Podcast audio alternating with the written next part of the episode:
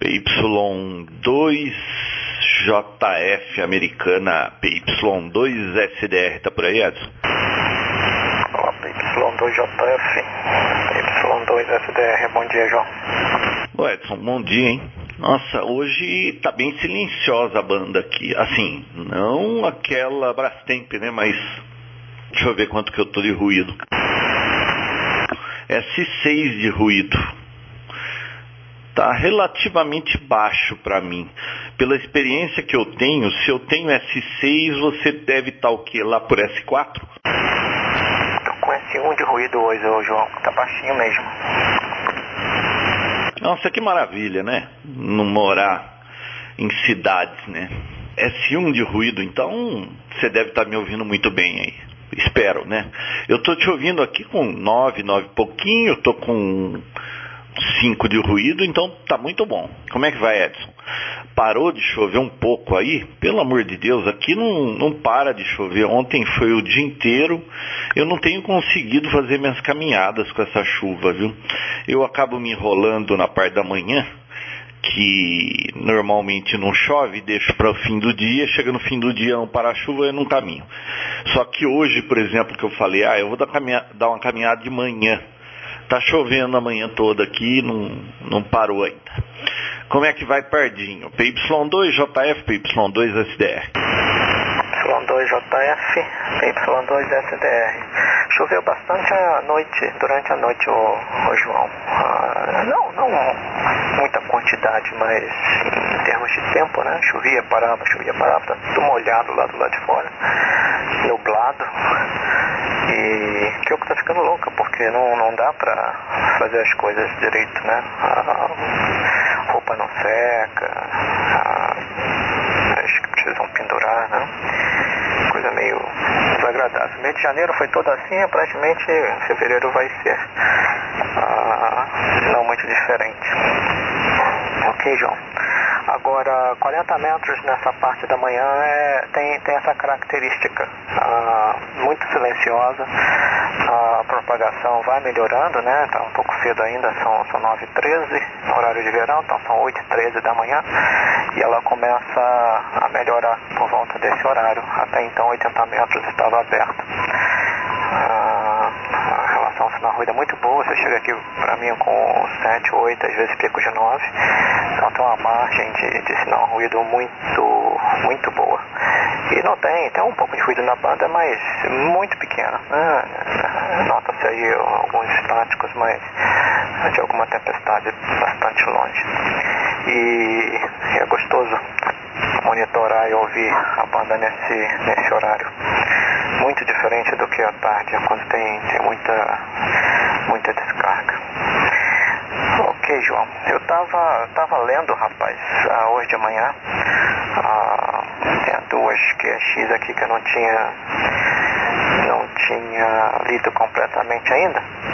E em uma delas, de janeiro, fevereiro de 2013, tem, tem um artigo aqui sobre, sobre a SDR no final da, do periódico, muito interessante que ele, ele cobre o, o que está acontecendo no mercado em termos de receptores por amostragem direta, né? E isso aí é uma consequência direta da tecnologia celular. Isso aí, muito interessante. Então, depois a gente pode até marcar um dia aí para bater um papo sobre isso. Ok, João. PY2JF, americana PY2SDR, partinho. Ah, podemos sim, viu? Nossa, QX faz anos que eu não assino a QX eu tive uma fase de assinar e depois eu só fiquei com a QST, né, porque é mais é, genérico, assuntos mais assim é, de todo quanto é área né, da, do hobby. E você sabe que vai vencer agora, acho que em maio vence, vence a minha assinatura, e eles me mandaram aqui um papel para renovação eu assino a papel e digital, né? Mas no fim das contas, quando sai a digital, eles me mandam um e-mail e eu, eu vejo no iPad, né? porque eu recebo e-mail, ela tá lá até chegar de papel, né? Então eu já vi a digital. Aí quando chega a de papel, é, eu sempre dou uma folhadinha, mas eu já li o que, o que tinha lá, né? Então eu acabava sempre dando de presente para algum amigo, mas os dois, três amigos que eu, que eu presenteava com a revista aqui acabaram pegando gosto e assinaram a revista. Então eu esse ano eu vou renovar só a digital. É metade do preço, né? E aí para de vir papel aqui, nem adianta, né? Eu assino a CQ também americana e e só em digital e num, num tablet funciona direitinho. Mas olha, eu tô para subir lá no telhado, tem um monte de coisa que tem que guardar aqui lá no forro. Eu preciso pegar o meu, meu, eu tenho um gerador de sinais, né? Um gerador de funções da HP, mas é antigo, ele é analógico, ainda não tem nada digital, mas tem todas as formas de onda, é um é um bom equipamento de laboratório. E como esse osciloscópio novo que veio com gerador de funções, eu vou passar nos cobres isso aí, né? Porque diferente de você que vai guardando tudo, eu não tenho espaço aqui e aí eu vou passar para frente isso. Então eu queria subir lá, pegar essas coisas e, e virar minha antena, porque é como ela é 4017, para os 40 tudo bem, não faz muita diferença para o bate-papo local, mas para os 17 metros faz uma bela diferença. E minha antena ventou, não estava muito bem apertada, ela está direcionada para uma área aí que não, não, não pega nada. Eu vou, eu quero ver se eu viro ela para os Estados Unidos, pelo menos em 17 eu vou tentando caçar aquelas figurinhas lá para completar os, os 50 estados. E aí eu vou, vou anunciar lá no Mercado Livre aquilo, não sei nem que modelo que é, porque faz tanto tempo que eu não uso aquilo. Aí depois eu, eu até te falo. E ontem à noite me deu, só para completar o câmbio, ontem à noite me deu um cinco minutos aí de vontade de fazer projeto. Você sabe que ontem eu perdi a noite muito bem, né? É, eu acho que foi de umas, de, o quê? de umas oito e meia da noite até meia-noite. Faz tempo que eu estou para fazer uma giga de teste aqui para uns produtos que eu tenho, mas eu queria automatizada, sabe? Eu tenho ela manualmente, eu, eu conecto num, num produto, dou os comandos, testo tudo, mas isso é manualmente. E eu estava para fazer uma automática, né? Que eu aperto um botão, ele, um microcontrolador vai fazendo todas as funções e, e passou pelo teste e me dá um LED verde ou vermelho. Ontem à noite eu perdi tempo para fazer isso. Pô, você sabe que rendeu muito. Olha, ontem eu consegui. É claro que eu testei no protoboard, né? Eu consegui fazer um gerador de ruído brancos, funcionou muito bem, com dois transitores eu testei o, o, gerador de DTMF, testei um, um, circuito de chaveamento de áudio lá, um amplificador, que mais? Teve uma outra coisinha que eu testei lá e funcionou tudo direitinho, rapaz. Agora só para hoje só ficou faltando testar um amplificador de alto-falante. E aí eu já, já, vou poder juntar tudo isso e aí ir para a parte de software do, do do microcontrolador. Então esse fim de semana de carnaval acho que vai, vai me ser útil, viu? PY2 Juliette Fox, PY2 SDR. PY2 JF, PY2 SDR. Pô, legal, João. É, essas coisas são, são interessantes, né? Porque às vezes passam passa tempo, né? E em um curto intervalo de tempo a gente, a gente consegue produzir muito. Depois dispersa muita interrupção, né? Muita coisa. E eu já observei isso comigo também. Às vezes eu dou uma parada e, e naquele pequeno intervalo de tempo muita coisa é feita. E quanto ao gerador, ok? Depois me passa o modelo dele. Tenho curiosidade aí de, de ver qual é que, que você tem. Eu estou até à procura de um aqui, um DRF, para complementar aqui o, a oficina. E que mais, que mais? Bom, a, outro dia a gente estava falando, João, sobre, sobre a coisa do, do D-Star. E você tem bastante experiência com isso, né? Ah, é, como, é, como é que está isso por aqui? Ah, eu vejo que tem saído muito rádio, né? Ainda continua sendo uma coisa proprietária lá da, da Icon. E tem poucos repetidores utilizando a tecnologia. que eu nunca já, já observei alguém monitorando e operando, mas eu mesmo nunca operei. Não tenho experiência aí com, com a tecnologia. Eu estava lendo outro dia que tem agora esse codec, codec 2, e implementaram um, um software para HF para fazer uso do codec 2. É bem estreito e acho que é menos de 2 kHz de, de largura de banda. E dá para fazer fonia. Aí tem até a curiosidade de ver como é que ele se comporta, como é que ele funciona. E para ver HF, o HF tem o, o D-Star, né?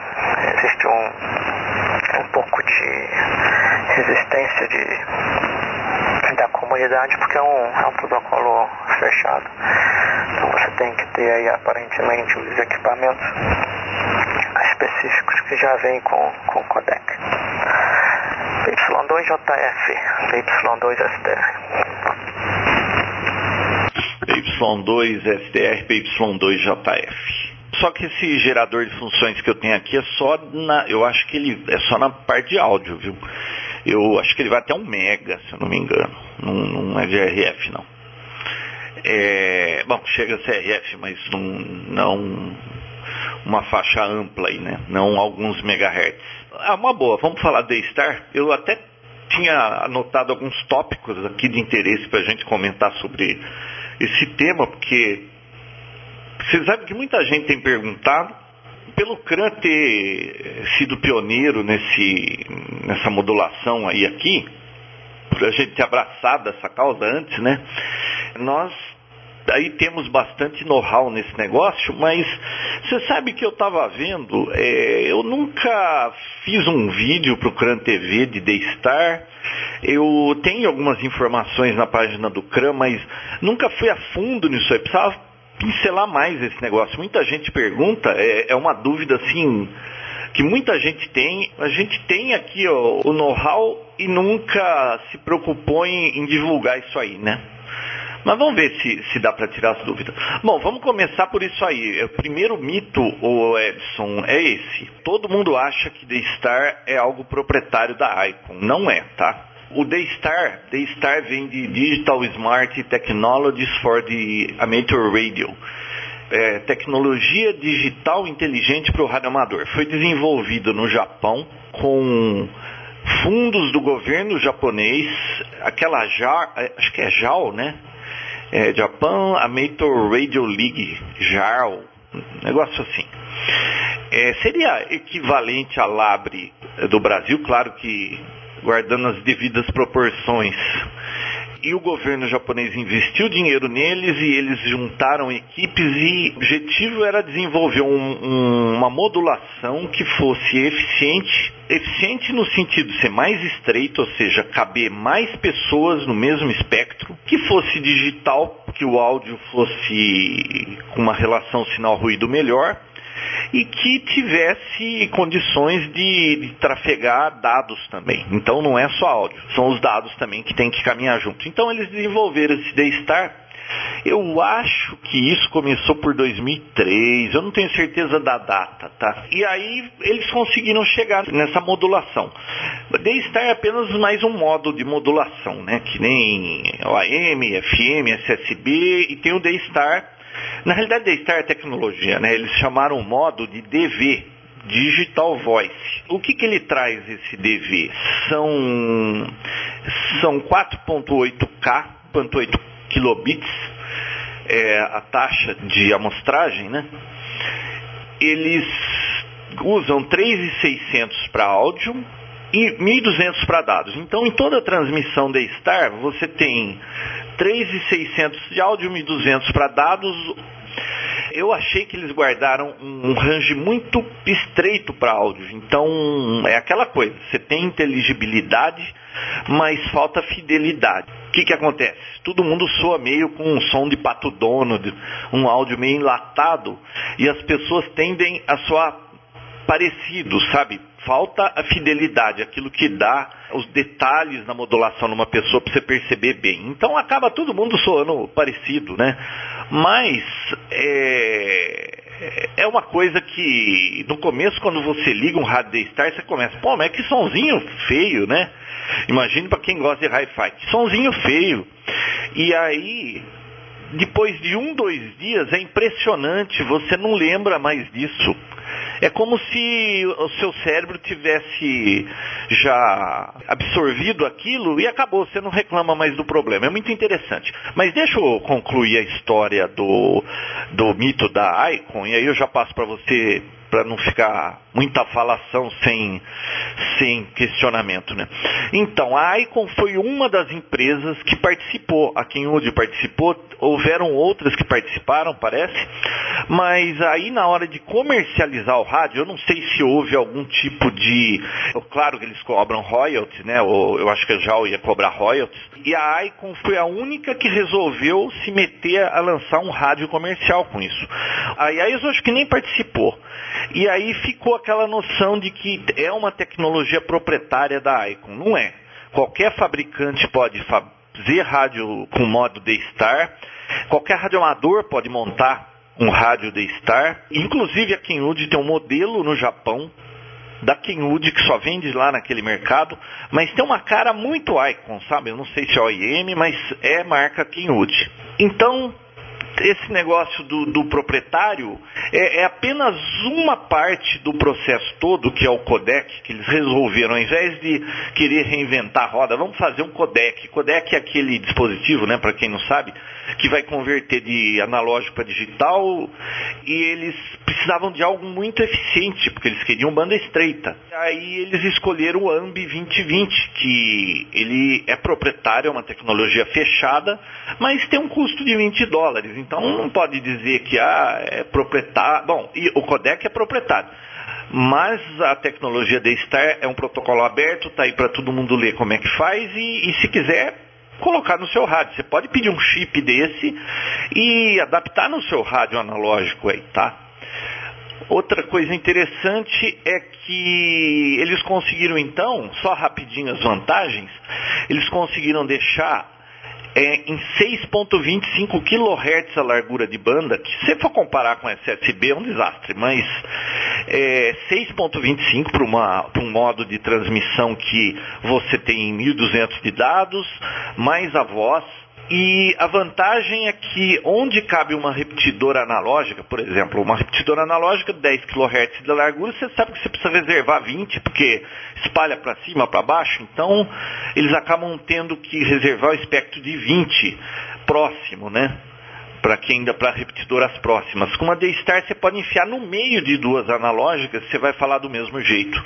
Cabe praticamente três modulações D-Star, onde caberia uma analógica FM, é claro, né?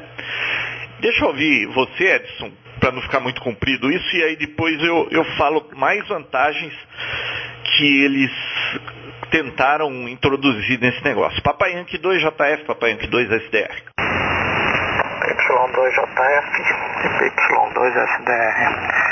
Contato 100%, João. Ah, excelente qualidade e a explicação também foi muito boa.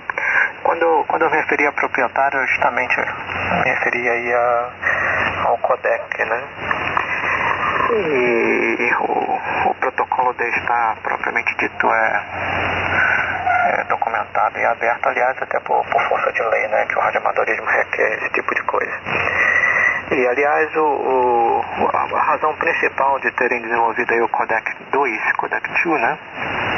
Parece ser justamente isso, que eles queriam uh, implementar um codec uh, aberto, né? que poderia ser utilizado aí por qualquer um sem a necessidade de comprar esse, esse chip específico. E tem até na, na própria página do, do Daystar da, da Wikipedia, estava vendo aqui agora, lá, embaixo ah, comenta sobre o Codec 2 e tem um link que vai para a página do, do Bruce Perens, que dá uma descrição boa aí do, do Codec 2. Isso, isso acho que vai, vai ser muito interessante ver o que, que vai acontecer com essa nova modalidade de DV. Né?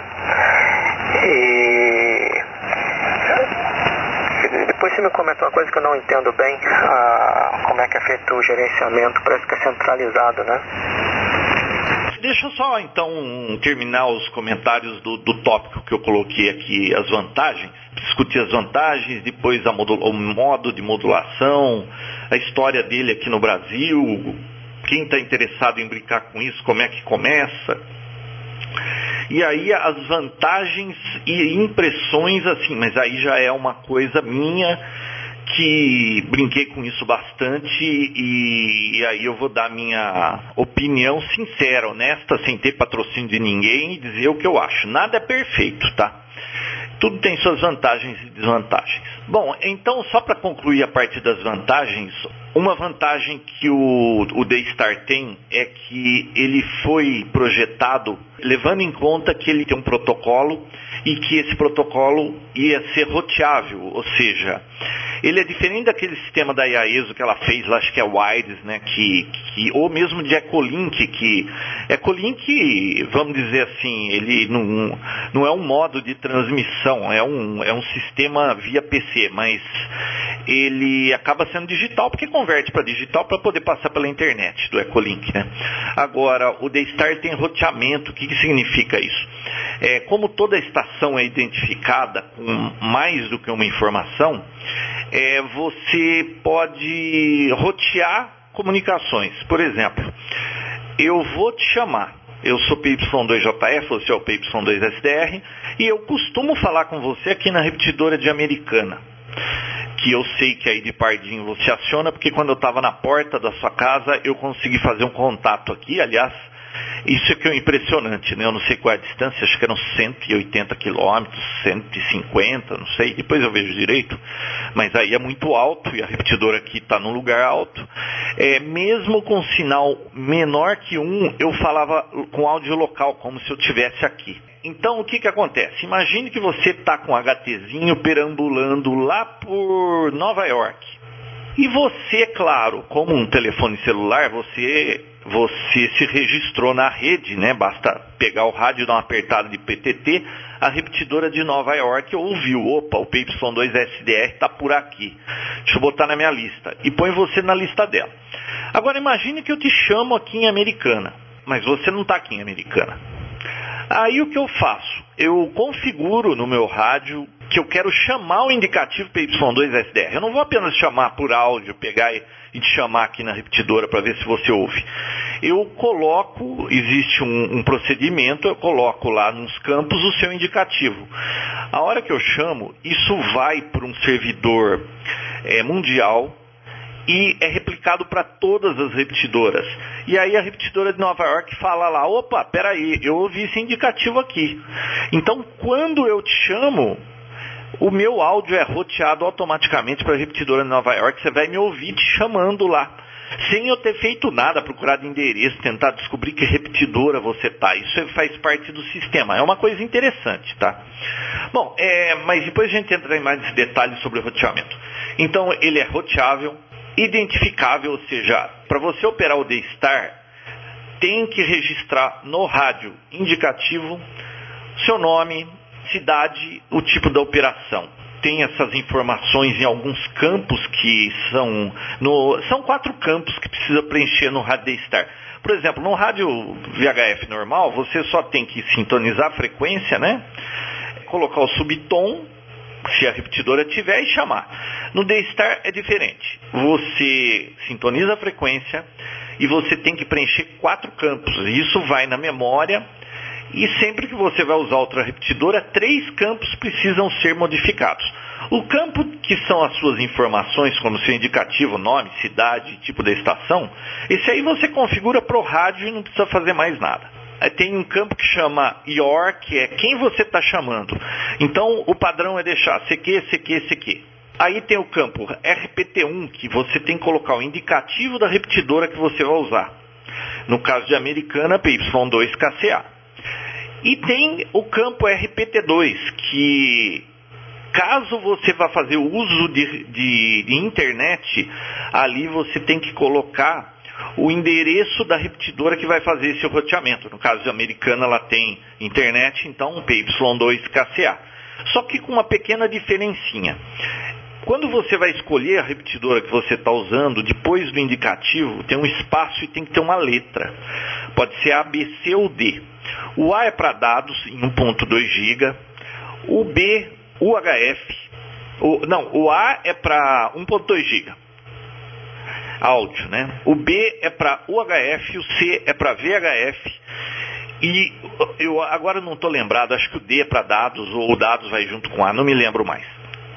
Nós não fizemos essa parte da experiência. E então o que, que você coloca lá? PY2KCA espaço C, porque você quer falar em VHF aqui americana. Se fosse uma repetidora de VHF, teria que por, colocar espaço B. E no RPT2 você pode deixar em branco se você não for sair via internet. Vai sair via internet? PY2KCA espaço G, G de gateway, tá? Então é só isso a configuração. Nós aqui no Brasil e lá fora também, eles têm um certo procedimento. Você comprou um rádio D-Star. Você não pega o rádio D-Star, configura e sai falando numa repetidora. Você tem que contactar um administrador de uma repetidora D-Star. Os e-mails e nas páginas estão disponíveis por aí. E você vai mandar suas informações. Quem é você? Você é o Edson, um PY2 tal, seu e-mail é tal, você mora em tal cidade, o seu telefone para contato é tal. Uma vez que você mande para a gente essas informações, nós autorizamos o seu indicativo lá para você poder usar, passar pela internet, essa coisa toda, tá? Quando você está com o rádio sem registro, normalmente você consegue falar só localmente na repetidora da Star. Só aqui em Americana você fala. Você me mandou o registro, eu te registrei, o seu registro é replicado para o mundo inteiro e você pode falar em qualquer repetidora de Star do mundo. Você pode chegar lá em Nova York, pegar o seu HT e começar a falar, você vai falar. Agora, se você não tiver registrado, você não vai passar. E aí pode passar localmente ou não, depende de como foi configurado e o que, que você está usando, se é repetidora Icon ou se é repetidora de terceiros, né? que mais? Isso é muito interessante. Por conta disso, Edson, quando você aperta o PTT, no rádio do outro lado já aparece indicativo, nome da pessoa, cidade e tipo da estação. Então você não tem que ficar repetindo esse tipo de informação, sabe? Toda hora indicativo, ou, ou esquecer quem é a pessoa, que é desagradável, né? Às vezes você entra numa rodada e é aquela história de sempre, pô, eu não sei quem está aí. Pô, como é que você entra numa rodada e não sabe quem está lá? Entrou para falar o quê, né? Então não, acaba isso aí, porque a pessoa apertou PTT, você vê o indicativo dela e o nome. Então isso deixa a coisa assim mais cordial, né? Por conta disso, é, desde 2007 que nós temos aqui em Americana, nunca houve um único incidente. Dá para acreditar radioamadorismo sem ter uma portadora, uma briga, um único incidente. Nós estamos em 2013, desde 2007. Aí você vai falar, pô, será que os radioamadores que entraram nesse modo têm um objetivo melhor e nada de baderna? Talvez sim, Talvez não, talvez seja por causa da restrição de, de você saber com quem você está falando, né? Quando a pessoa, ela. Você vê essas coisas que a gente vê na banda aí, que o cara entra, fala por cima, xinga, briga, fica subiando. Ele jamais faria isso na tua cara, pessoalmente. Quantas vezes isso já aconteceu, né? É, é muito difícil isso acontecer. É porque ele está escondido no, no Unimato. Agora lá é diferente. Então isso é uma coisa que agrega muito no D-Star. Eu não aguentava mais o VHF, eu ia abandonar quando eu resolvi. Eu estava conversando com o Ray Novak da, da Icon, e ele me contando, tentando me convencer dessa tecnologia. Quando eu falei assim, pô, isso me parece bacana, vamos, vamos tentar mais isso antes de abandonar o, o VHF. E aí que eu fui pro, pro Daystar, tá, o, o Edson. Eu acho que o campo ficou longo, não sei se passou dos 10 minutos. Rapidinho, então, só para concluir aqui a, o tópico vantagens. Você pode ter ou não GPS, tá? Alguns modelos de rádio já vêm com GPS, outros você conecta num conectorzinho na traseira e você transmite sua posição. Então, aparece no APRS automático, porque a repetidora americana replica para lá, todas as que estão na internet, né? E outra coisa, quando eu falo com você, dependendo do rádio, vai me mostrar uma bússola na tela, como 2820, apontando a sua direção é, apontando quantos graus você está de mim e a distância exata em quilômetros que você está. Então isso é interessante, sua latitude, longitude, né?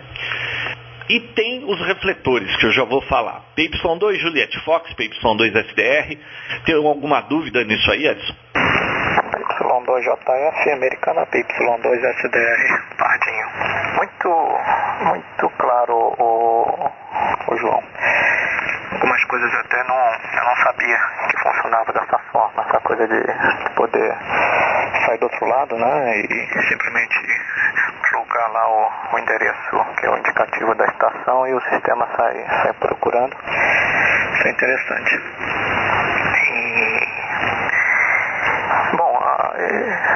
tem, tende a ser mais disciplinado por causa do, do próprio protocolo força isso, né? Como aqui no, no TCP/IP, aliás, muita gente não, não tem conhecimento disso, né? Que na internet ninguém é anônimo. Ah, muitos pensam aí que, que tem anonimato, mas está tudo registrado lá. A quantidade de logs que são necessários serem mantidos aí nos provedores de internet não, não, não é pouca coisa, né? de, de conexão, quem é que está. Não, não, o que a pessoa está fazendo, mas quem está acessando o sistema, por quanto tempo, etc. Então é um pouco parecido. Né? O, o, rádio entra no ar, então o próprio rádio se identifica aí, não precisa do, do operador se, se identificar. E estão tendo alguns testes já, o João, com esse codec 2, né? Com o FMTV, é o nome do programa, não me lembro 100% agora, mas já está tendo a, até eu compilei ele aqui algum, algumas semanas atrás, e, mas não, não testei, só compilei por pura curiosidade. Depois nós poderíamos fazer um teste. Tem versão para Windows, acho que tem para Macintosh também. E é parecido com isso que o que você descreveu, mas sem a parte de rede. Né? Você registra o prefixo, acho que o locator. E ele faz a transmissão de voz aí, acho que é 1.4 kHz de largura de banda. Utilizando aí o FDM. Ok, João. Mas isso é, é tudo faz parte do, do progresso né, tecnológico. E eu acho que tende a, a para esse tipo de coisa por causa de, de a Spectrum, né? Uh, principalmente nas bandas mais altas, em alguns locais, em alguns países, uh, a necessidade é de, de acomodar mais transmissões no, no mesmo espectro. Então tem que se partir aí para a codificação digital. Não tem, não tem outra forma, né? FM é largo, ah, mas ah, uma vez que você usa um, um, codificador, você consegue espremer um pouco isso. Tem essa desvantagem, às vezes, que tira um pouco da fidelidade, mas o foco nesse, nesse caso é a comunicação, então é inteligibilidade, né? A fidelidade é, é um pouco a parte disso. E aí nós podemos fazer até um teste aqui em HF eventualmente, ver como é que a coisa funciona, se comporta. Aqui eu acho muito misterioso porque é bem menos comportado em termos de do, do qualidade de canal, né? A VHF o HF tem alguns fenômenos aí de, de reflexão, tem fading, ah, mas aqui tem, tem outras coisas esquisitíssimas além, né? Fenômenos aí de, de propagação. E seria interessante ver como é que ele, que ele se comporta. E o principal é o ruído de banda mesmo, o estático QRN. Ah, se ele consegue quebrar isso aí, eu acho que é um, que é um grande ganho. Porque isso incomoda bastante, né? E para muitos colegas que, que operam em, em localidades de alto ruído, fica aquela ruideira lá no, no background. Isso é muito desagradável. E de repente uma modulação digital, uma codificação digital ah, remedia bastante essa situação. E o, o, tem ainda o canal de, de, digital que você falou, né? Pode transmitir dados, ah, não só os dados da identificação, mas parece que outros dados podem trafegar também. Eu não sei se o, se o FMDV com o codec 2 faz isso. Né? Eventualmente talvez faça, mas no momento eu acho que não faz. E quanto à geolocalização também, isso é bacana, né? Ah, você apertou o PTT, o rádio já, já identifica a, a estação que está transmitindo, já, já transmite aí a, a localização. Então combina ah, como se fosse um, um APRS dentro do canal de voz, né? Ah, muito, muito bacana. Eventualmente vou ver se consigo um rádio D-Star, que como tem acesso aqui a, a repetidora aí de americana, vai ser interessante fazermos algum teste, João. PY2JF, PY2SDR. Ok, PY2SDR, PY2JF. É, daí de Pardinho e, e na altura que você tá aí, você vai acionar a americana. Quer ver? No final eu vou comentar sobre as repetidoras que a gente tem aqui e aí eu vou te dar as opções que você vai poder operar. Bom, você falou aí da, do, do, da parte de dados do Daystar, né? Então, você sabe que eu acho que se eu tivesse nesse projeto aí, eu ia ter brigado com eles já desde o começo, porque nós temos lá os 3600 para áudio e 1200 para dados. Só que me parece que esses 1200, eles estão ociosos, porque quando você não está transmitindo dados junto, aquilo está lá reservado. Eu acho que eles deveriam ter feito tipo de uma acomodação, vamos dizer assim. Ah, você não está usando dados, usa os 4.800 para voz, porque aí você teria, se adicionava clareza, conforto, né, a fidelidade à voz aí, né. Daystar está muito limitado, se eu não me engano, de 300, nem 300, acho que é 500 de 500 a, a 2K, alguma coisa assim, agora não me lembro. E é muito enlatado o áudio, muito enlatado. Assim, à primeira vista, tá? Aí, esses 1200 estão lá à toa quando você não está usando. Poxa, eles poderiam ter usado isso aí. Mas é uma coisa, como eu te falei, um, dois dias depois você esquece disso. E aí depois, quando você acostuma, sem ruído nenhum, nenhum, nenhum, nenhum, porque lá ou fala ou não fala, né? Não tem meio termo é impressionante o efeito que faz quando você volta para o HF ou mesmo para o FM analógico, tá? Mesmo que a pessoa está chegando um sinal 8 aí em FM, você sabe que 7, 8 sempre tem um ruidinho em cima, né? E é impressionante o, a qualidade de, de conforto do áudio digital. Agora, esses 1.200 você pode usar para um monte de coisa. Você pode, enquanto a gente está falando por voz, você pode ter um teclado e estar tá usando um tipo de um MSN, transferir imagens, arquivos, acessar a internet, se bem que é só 1.200k bps, né? Se você for lá para 1.2 GB, aí a tua largura de banda maior, aí você pode operar com 128 kilobits de internet.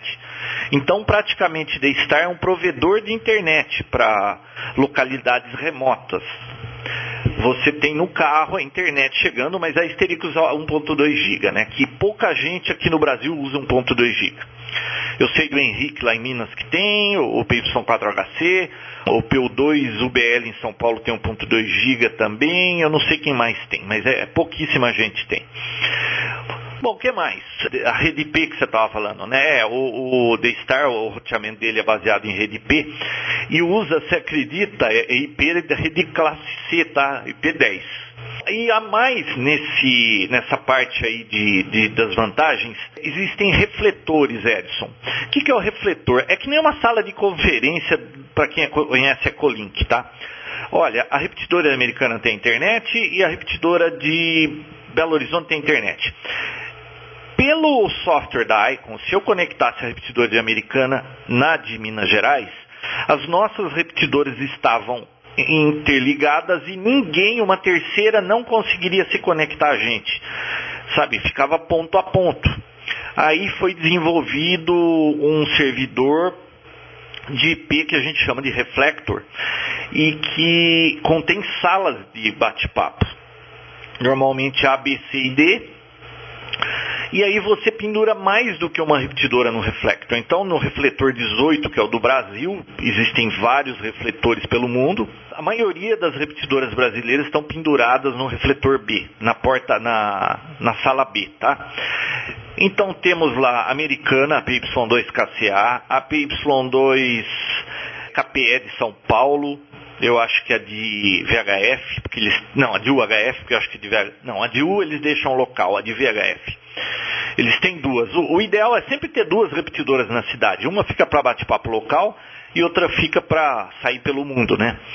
É, Belo Horizonte, Brasília, é, Rio, é, Porto Alegre, Rio de Janeiro, Caruaru, deixa eu ver se estou esquecendo, Jundiaí, Campinas, eu acho que são essas as cidades que nós temos de estar hoje. Todas estão penduradas lá. Então é comum você bater papo com o pessoal de Brasília, com o pessoal de Belo Horizonte. Então tá todo mundo conversando, tá? Isso aí até causou uns probleminhas que eu já vou falar na desvantagem depois, mas aí fica para o próximo tópico. E você pode entrar nessas salas de bate-papos quantas repetidoras quiser pendurar por lá. Então é uma coisa bacana, porque, por exemplo, é uma sala muito movimentada e tradicional é o refletor 001C, que é dos Estados Unidos. Chega a ter 50 repetidores pendurados lá. Então você, quando está meio entediado aí na sua cidade, você, porque no Daystar tudo você faz por comandos no, no seu rádio, né? Só que não são comandos DTMF que todo mundo escuta, são comandos de dados que o administrador faz e, e aí você é, ele vai sem ninguém escutar o comando. Mas aí você pode pendurar. Eu tiro o repetidor de americano do refletor brasileiro, penduro no americano. Aí eu fico ouvindo o bate-papo deles, eu posso bater papo com eles. Eu posso pensar assim, pô, hoje eu quero ficar pendurado na Itália, eu quero ouvir bate-papo em italiano. Pendura ou no refletor italiano ou numa repetidora de alguma cidade da Itália.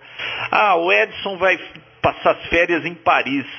Ah, eu vou pendurar a repetidora de americana na repetidora de Paris. Aí eu consigo falar com ela sem ter que ficar configurando indicativo ou algo assim. Então tem essas facilidades. Você escolhe um país do mundo, você pendura lá, fica ouvindo, bate papo, se você souber a língua, obviamente, né? E o áudio é como se eles estivessem aqui do seu lado. Então é, um, é uma coisa assim bacana, interessante. Não é para todo mundo, mas é bem interessante. E não tem mais aquele mito do preço do rádio também, Edson, porque todo mundo falava, ah, The Star é caro. Ah, era caro porque você tinha que comprar o rádio, que nem você ia querer comprar o 2820, que era o topo de linha, que já é um rádio dual band caro. Aí a plaquinha do D-Star custava 300 dólares, porque era o codec D-Star e mais todo o sistema de GPS. Então ficava caro, né? Agora, se você comprasse um rádio mais barato, como por exemplo o ID880, que nos Estados Unidos está 500 e é, quanto? 450 dólares, tá? 450 dólares. Ele já vem com D-Star, você não precisa pôr D-Star nele. É, ele praticamente custa o quê? 60 dólares mais caro que um rádio dual band tradicional. Então não é tudo isso assim. Hoje não é, não tem aquela diferença, já está meio próximo o preço. Tem mais é aquela coisa de torcer o nariz porque é só a Icon, aí o cara gosta de AESO, Kenwood e, e, e a Icon, e então tem essas coisas aí. Mas foi a Icon que abraçou a causa, né? Ou você escolhe Icon ou você escolhe Icon. 2JF 2SDR me disse ok. O próximo tópico a gente fala sobre a modulação GSMK, que aqui usa no Ok, João, PY2JF e PY2SDR. Uma dúvida, João. Você falou essa, essa coisa de, de, salas, né? Como se fosse canais, eu acho. Uh, num repetidor, digamos, repetidor local aí de, de Americana, em ZHS, uh, ah, podem haver duas estações, uh, dois radioamadores em cima desse repetidor operando salas diferentes? Não porque a repetidora de americana é assim, o D-Star, como é que você instala uma repetidora D-Star Icon? Você compra uma controladora, que aliás custa caro? É, acho que nos Estados Unidos uns 1.500 dólares a controladora, que vem num gabinete 19 polegadas, estreitinho, de alumínio escovado, bonitinho, acho que é IRPC, um negócio assim, o, o, ah, eu vou até abrir aqui na internet, aí eu já falo o código direito. Então você tem que comprar a controladora, aí você tem que comprar pelo menos um módulo, a controladora chama IDRP2C, é a controladora, 1.500 dólares aí você precisa pôr pelo menos um modo de RF. Nós aqui em Americana na, temos o IDRP 2000V, que é o de VHF, é mais 1.500 dólares. Você pode empilhar, tá? Aí usam uma controladora só. Uma controladora consegue empilhar até quatro módulos. Aí você pode pôr o IDRP 4000V, que é o de VHF, e o IDRP 2V, que é de 1.2 GB. O 2V é de voz. Se você quiser o de dados, é o IDRP2D. Então você pode pendurar tudo isso aí numa única controladora. Aí sim, Edson, é, quem está em VHF pode estar tá na sala B. Quem está em UHF também pode estar, tá, depende da configuração. Mas aí por quê? Porque eles estão entrando por módulos de RF diferentes. Agora, que nem a americana, que só tem a de VHF, você querer estar tá numa sala e outra numa outra sala, não dá. E a americana tem a de UHF também, que é híbrida, tá? Depois eu vou falar sobre repetidoras híbridas ela pode ser D-Star ou analógica. A gente muda conforme a onda. 2JF, 2SDR. Respondi sua pergunta? Afirmativo, João. Y2JF, Y2SDR. Não, que tinha ficado a dúvida, que aí isso geraria outra dúvida, né, dependendo da resposta porque o canal de entrada é do repetidor e o de saída também é simplex, né? O repetidor é full duplex, mas entrada e saída é simplex. E aí tem essa coisa de, de é transmitindo, colisão, etc. Mas, mas ficou claro que quem está na sala é o módulo, né? É o, o repetidor. Ok? O, o, João, eu vou precisar ouvir um câmbio seu e te pedir licença, eu preciso fazer uma, uma coisinha aqui de, de patente que vai me levar uns, uns 30 minutos a, a uma hora. E mais tarde eu, eu posso retornar aqui. Ok? Mas a, a, a tecnologia é interessante, isso tende a amadurecer, né? O, depois dá uma olhada, João, na, no Codec 2, na, na, na, própria página da Wikipedia aí do, do D-Star, vai te passar o link. E lá eles fazem algumas comparações dos codecs. O codec 2 ele tem, tem várias uh, velocidades, né, taxas de amostragem. E talvez, talvez eu teria que, que ouvir as comparações que eu não fiz, ter até um, um pouco mais de, de qualidade no, no áudio. Ok, João. PY2JF, PY2SDR. Ok, PY2SDR, PY2JF. Perfeito. Aí eu esqueci de falar, tá? É aquela coisa da configuração dos quatro campos lá, é, tem um vídeo lá no site do CRAN. É só entrar lá e, em www.cran.org.br, lá em cima tem D-Star, e aí você tem um vídeo lá que eu ensino a configurar um 2820. Então, por curiosidade, quem quiser saber como é que é, é só dá uma olhada naquele vídeo, está bem claro lá. Bom, eu só vou então concluir aqui a modulação e aí depois a gente continua no próximo bate-papo, porque eu ainda tenho vários tópicos aqui, tá? É, tem as desvantagens, tem opções de para quem quer começar, e a minha experiência nesses anos todos de Daystar, o que, que eu acho, sinceramente, de tudo isso, sem ter relação nenhuma com AI, com, ninguém. O Edson, modulação GSMK, tá? É a, parecida com a que usa em a GSM, né? Que usa em operadora de celular que é uma, é uma variação do FSK, né, que é Frequency Shift Keying, que, assim, em modos gerais, é convertido para digital e, e fica chaveando dois tons, né, é, o 0 e o 1, um, então fica aquele, aqueles dois tons chaveando. O, o GSMK é que, na realidade, eles usam um filtro, que acho que é Gaussian o nome do filtro, né? E que ele, ele dá uma, como que eu vou dizer assim, nesse chaveamento digital aí, agora não sei qual é o termo correto que se fala, e aí ele deixa um pouquinho mais estreito, né? Porque é mínimo um shift key, né? Ele deixa um pouquinho mais estreito, então consegue deixar mais estreita a banda. Mas é um método de modulação digital aí. O que, que você ouve quando você está num rádio FM analógico? Você, ah, tem uma operação aqui Americana 5230 é digital. Se você sintonizar seu rádio analógico aqui, você só vai ouvir uma portadora com um ruído de squelch aberto, tá? Então, você põe lá, tem uma portadora e um, e um como um sinal de squelch aberto bem forte. Bom, aqui no Brasil a gente começou, a ideia começou em 2005 na Fenarcom, quando eu conheci o, o, o Ray Novak lá, e aí a gente foi trocando ideia, conversando. Aí em 2007 nós compramos a, a primeira repetidora do, não foi do Brasil nem da América Latina, viu, Edson? Foi a primeira repetidora de Star do hemisfério sul. Nem na Austrália, naqueles lados lá, eles tinham, tá? que chegou o primeiro par de rádio um pouco antes da repetidora. Fiz os testes com a Bel aqui, eu saí andando por aí. Foi uma época muito interessante, foi um negócio curioso. E teve, assim, uma resistência de. Ainda existe, né? Aquela resistência para a pessoa usar o D-Star, como teve pro, pro Ecolink, como teve, acredite ou não, teve pro SSB, na época que apareceu o SSB e o pessoal gostava de AM, sempre tem resistência.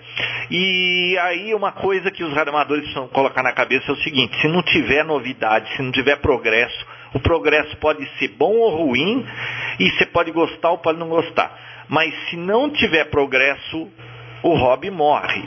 Então tem que haver progresso. E tem espaço aí no hobby para tudo. É, The-Star é só mais uma modalidade, é só mais um modo de transmissão.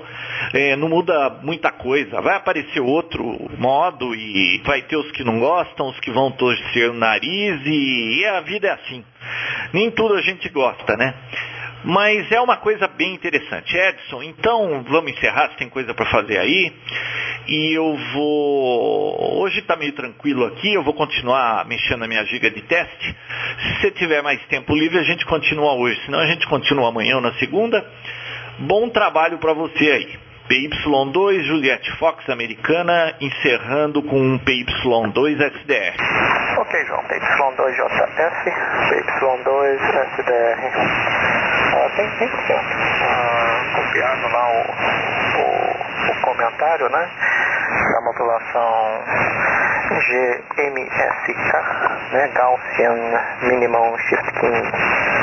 Ah, eu outro dia estava olhando isso aí que, que é uma das modulações que pode ser utilizada não tem esses equipamentos baratinhos agora que opera na banda de ah, 70 centímetros, né? 430 MHz não licenciada lá no, nos Estados Unidos. E tem uns radinhos interessantes que operam aí de alguns kilobits até quase 300 kilobits. Você pode formar enlaces muito interessantes. Eu vou, eu vou depois dar uma lida, João, informar mais aí sobre, sobre o Daystar e eu acho que vai ser um experimento bacana. E quanto a essa coisa de mudança, é isso mesmo. Ah, se, se, não houver experimentações, a coisa não vai para frente. E toda vez que surge uma coisa nova, tem, tem resistências, né? Isso é em qualquer local, qualquer aspecto aí. Parece que isso é uma, uma característica humana. A, a resistência, né? Alguns estão muito abertos, né? que aceitam, né? E outros são super conservadores aí nesses nesses temas. Ok, João, deixa, deixa lá, eu, eu, vou, eu vou ficar com o rádio ligado aqui, eu tô aqui do lado, mas eu preciso dar atenção aqui ao negocinho de, de trabalho. E mais tarde a gente, a gente pode continuar hoje, ou, ou amanhã cedo também, ou, ou quando houver disponibilidade. Y2JF, Y2SDR. PY2 SDR, PY2JF. Ô Edson, não é isso mesmo. Isso aí é uma coisa. É, sempre que há mudança, sempre que há novidades, vai ter resistência. É, resistência de quem não entende, às vezes resistência de quem entende, porque entende, e dos que. Mas o normal é dos que não entendem, né? Então é, é um negócio complicado. Tem isso, a, a vida é assim, é o choque do novo, e, e nossa, eu me lembro quando aqui em Americana foi a primeira repetidora do Brasil, a de UHF, a colocar Ecolink. Você não tem noção dos e-mails mal educados de portadora de bobagens que falavam na frequência que aquilo estava acabando com o radioamadorismo. É impressionante essas coisas. Bom, mas de novo, é, é polêmico e, e, já viu, né?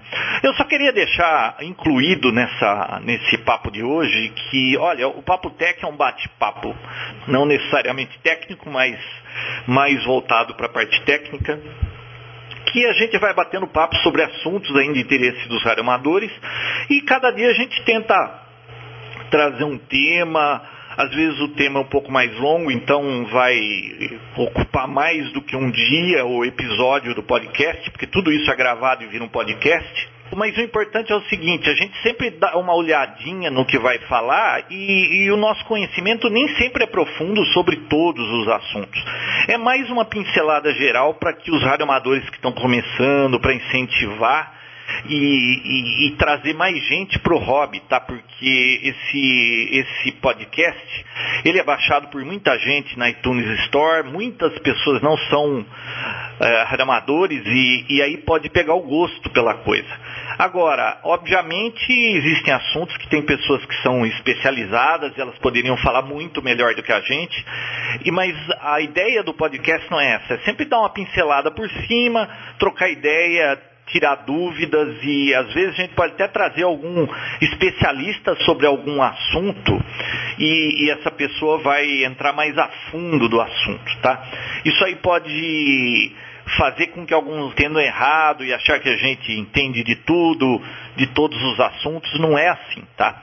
É só para tentar disseminar mesmo o interesse técnico e por radioamadorismo de outras pessoas que não os radioamadores que estão no, no radioamadorismo, que estão fora do radioamadorismo, tá? O Edson, fica à vontade aí, vai fazer o seu trabalho. Se mais tarde a gente conseguir continuar, aí eu junto tudo num episódio só, porque aí fica completo todo o debate sobre The Star, né? Se não, vira, vira dois episódios.